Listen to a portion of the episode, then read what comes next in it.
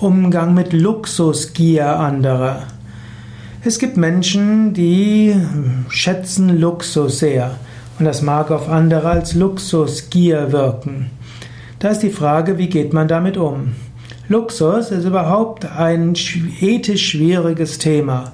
Auf der einen Seite kann man sagen, ja, Luxus ist nicht so gut.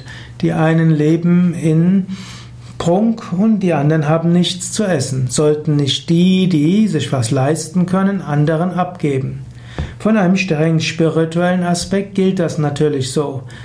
Es gilt, äh, am klügsten wäre es zu teilen am klügsten wäre es einfach leben, erhaben denken. Aber man sagt auch, da, gerade deshalb, weil es einige Menschen gibt, die luxusmäßig leben, gibt es andere, die einen Arbeitsplatz haben.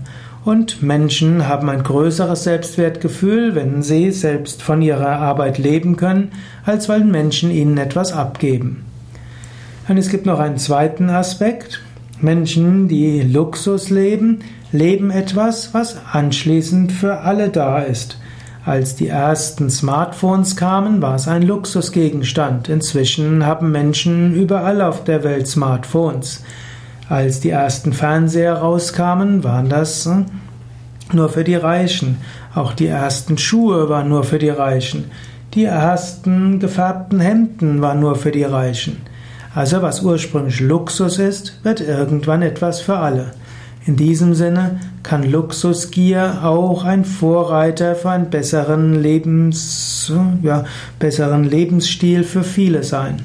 Trotzdem, ich selbst bin jemand, der eher für einfach Leben, erhaben Denken plädieren würde und auch dafür plädieren würde, auch Menschen, die nach Luxus streben, eher dazu zu raten, einfacher zu leben und ihr Geld mit anderen zu teilen.